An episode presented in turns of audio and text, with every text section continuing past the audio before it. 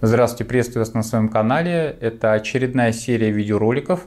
И в этих роликах речь пойдет о том, как работает гештальт-подход. А, будет теория и практика. А вот в этом ролике я планирую в течение 15 минут рассказать, как работает гештальт-терапия. И вы не только узнаете, как она работает, но и получите опыт расширения собственного осознавания. Э, возьмите немножко времени посмотреть, как устроена сейчас моя комната, из которой я работаю и с которой я записываю это видео, какие-то предметы, как выгляжу я. Просто порассматривайте это.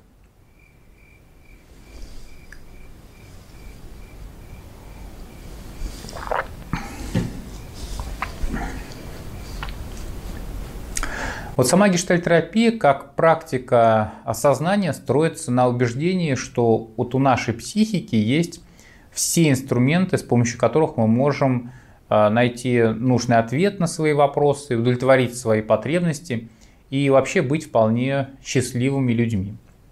Мало того, вот сам процесс удовлетворения потребностей у нас происходит естественным образом.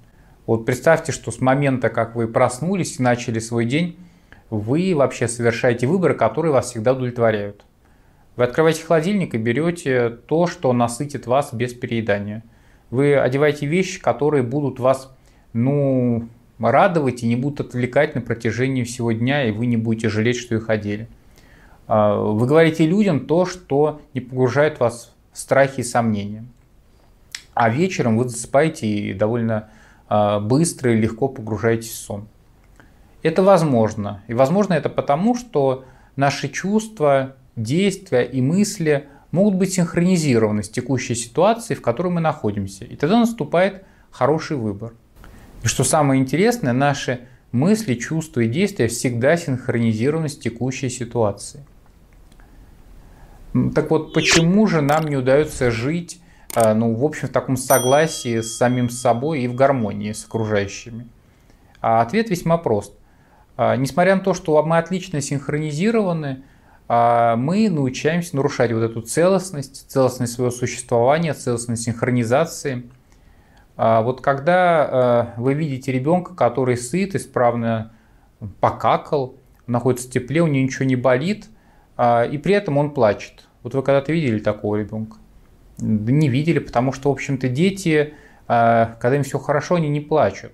Они спокойно лежат, улыбаются, радуются, играют. А вот мы с вами относимся к такому числу созданий, у которых вот все есть, но они плачут. А, и действительно, у нас много есть, но при этом мы несчастливы. Происходит это потому, что мы научаемся вообще как-то вот не очень осознавать то, что имеем и то, что у нас есть.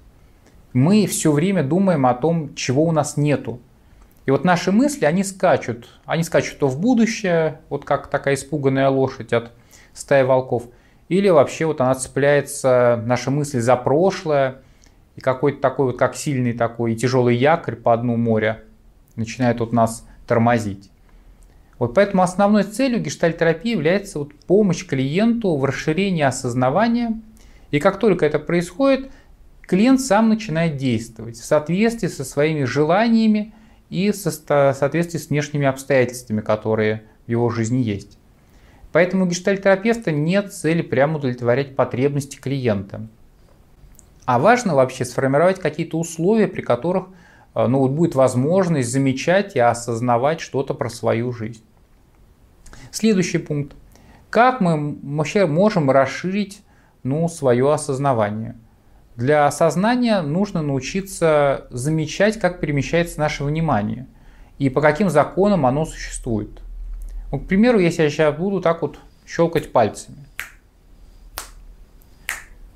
ваше внимание начнет перемещаться от одной моей руки к другой, то есть э, оно будет следовать за более интенсивными и такими новыми сигналами среды. А сейчас вот я щелкнул и дальше не щелкнул, но при этом ваше внимание уже переместилось э, к другой руке. А произошло это потому, что изначально вы зафиксировали, что вот есть вот такое изменение. Щелчок здесь, щелчок здесь. И когда я тут щелкаю, а тут нет, ваше сознание достраивает, что должен же быть здесь еще один щелчок. Что-то происходит, сбой чего-то, а, что стало на какое-то время для нас привычным. Мы сделали вот эти щелчки частью своей реальности, а потом хоп, и реальность поменялась. Давайте еще посмотрим за одним экспериментом. Вот если я буду делать вот так.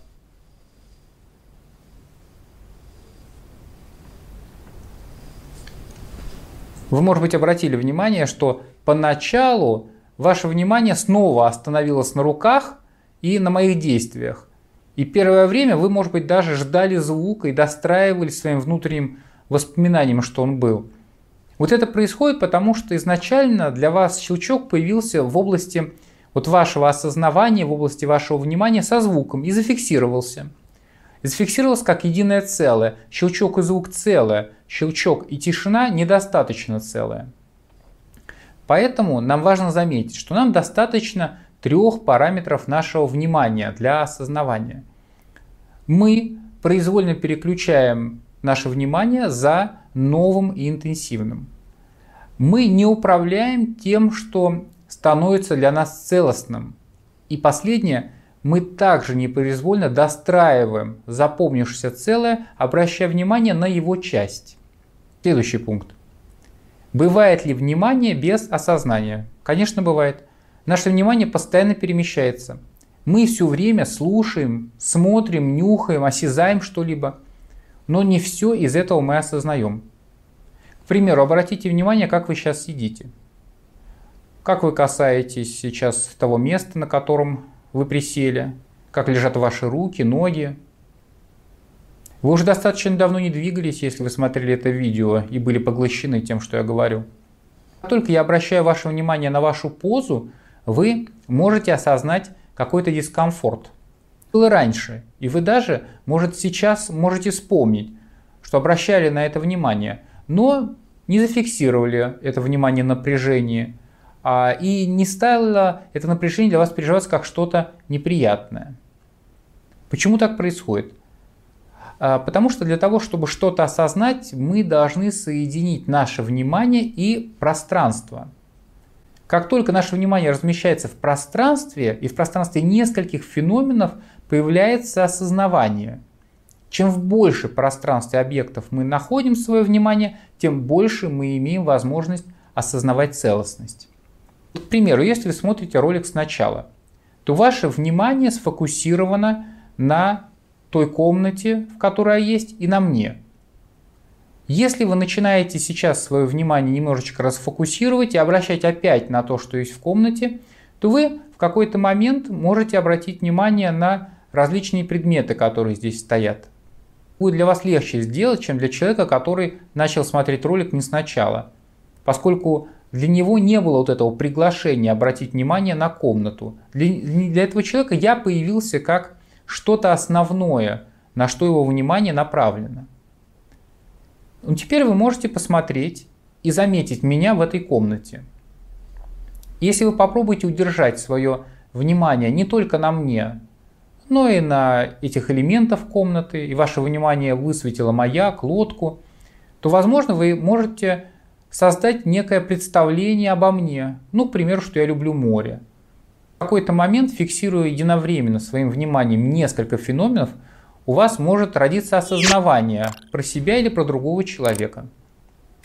Вот примеры жизни. Думаю, многим вам будет знаком. Кто-то из близких, близких вам людей что-то рассказывает вам, и вы понимаете, что этот человек вам врет. Если вы доверились этому обнаружению, то вы можете восстановить то, как оно появилось. И вы заметите, какой странный голос у этого моего близкого был, когда он мне рассказывал. Он отводил взгляд, незначительная какая-то была институховка фактов, информации.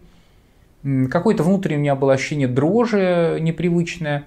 И вот это все сложилось в осознавании «мне врут».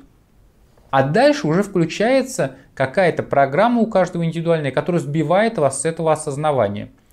Ну, прям страшно, что если я сейчас это легализую, меня бросят, а, будет скандал, мне будет больно, унизительно, а вообще, может быть, я ошибся. А, и таким образом наше внимание убежало и переключилось. И мы об этом потом вспомним через какое-то время, когда эта ситуация завершится. А может и не вспомним, потому что увлекли себя. Так что же делает гештальтерапевт? гештальт-терапевт возвращает наше внимание к очевидному, но пропущенному нами. Когда вы начинаете расширять пространство своего внимания и включать в него новые объекты, автоматически расширяется осознавание и автоматически у вас появляется возможность более адекватно действовать в ситуации, в которой вы находитесь. И на что же, вот, к примеру, я как гештальт-терапевт буду обращать ваше внимание, на какие объекты а, я буду обращать ваше внимание и феномены, стараясь их вернуть в зону вот вашего осознавания. Интересные ощущения, чувства – ваше поведение, мысли, выборы. Давайте вот приведем такой пример. Он, может быть, будет достаточно непростой для того, чтобы проговорить. Но попробуйте вот а, представить, что это некий такой диалог клиент с терапевтом, который я описываю.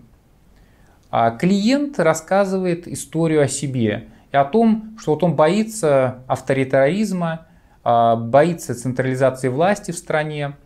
И вот очень хочет себя чувствовать спокойно, и для этого, наверное, стоит переехать в другую страну. Клиент рассказывает об этом в подробностях. Что его пугает, он увлечен своими рассуждениями и страхами. Я же, как гештальт-терапевт, начну возвращать его внимание к тому, что сейчас он выбирает а, мне рассказывать о чем-то страшном и пугающем. И он сейчас пугаться.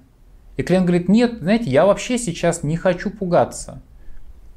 Но при этом он может заметить, что то, что он рассказывает и каким образом он рассказывает, вызывает у него сердцебиение, он начинает глубоко дышать, у него потеют ладони, он правда переживает глубинную тревогу и страх.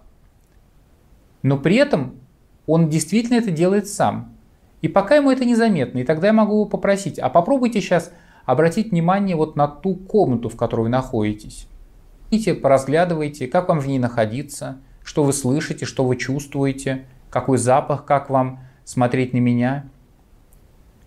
И в какой момент человек может сказать, вы знаете, что-то я успокаиваюсь, мне становится легче, спокойнее, кабинет спокойный, и я даже немножко забыл даже о том, о чем я вам говорил, как-то я расслабился. И в этот момент человек может начать осознавать то, что он сам себя делает испуганным. И что для того, чтобы себя пережить не испуганным, Ему достаточно оказаться в настоящем. И это не значит, что он откажется от попыток уехать. Но это значит, что уже сейчас его внимание будет достаточно для него, чтобы он успокоился. Это очень краткое и быстрое описание. Оно, в общем-то, отражает суть, но вообще то, что мы делаем в терапии, это довольно сложно и продолжительно. А это потому, что сложно и продолжительно, поскольку вот нам приходится направить свое внимание туда, куда мы не привыкли. А если мы не привыкли, то следовательно будем сталкиваться с какими-то переживаниями, которые, ну вообще мы не очень хотим чувствовать, и э, если мы к чему-то не привыкли, мы стараемся это избегать. И вот перед нами встают препятствия в виде страха, влечения, которые будут переключать нас с того, что нас беспокоит. И вот нам приходится, как гештальтерапевтам, работать вот с этими защитами. По сути, гештальтерапевт управляет вниманием клиента для восстановления вот его целостности, его осознавания. И также он разбирается с теми защитами, которые встают на этом пути и позволяет клиенту более осознанно замечать, как он себе препятствует. Вам полезно то, о чем я рассказываю, и вам интересно продолжение, напишите об этом в комментариях. Поставьте лайк на Фейсбуке, а сделайте перепост и обязательно подписывайтесь на канал, чтобы не пропустить новые видео. Всего доброго, пока.